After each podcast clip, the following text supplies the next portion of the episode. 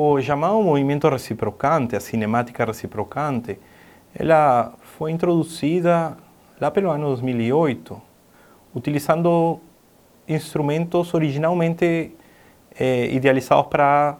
uma cinemática rotatória contínua. A ideia da cinemática rota, eh, rotatória alternada ou reciprocante, ela busca diminuir o estresse no instrumento, evitando, evitando a fadiga cíclica nele e criando condições de trabalho muito mais seguras para o clínico, eh, para atingir né, um preparo, uma modelagem do sistema de canais de uma forma eh, bastante mais segura que com um sistema rotatório contínuo.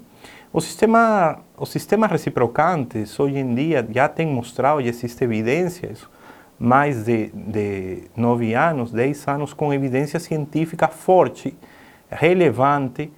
que mostra que os sistemas reciprocantes são uma forma efetiva de modelagem, de preparo mecânico do sistema de canais radiculares. Sem dúvida, é um,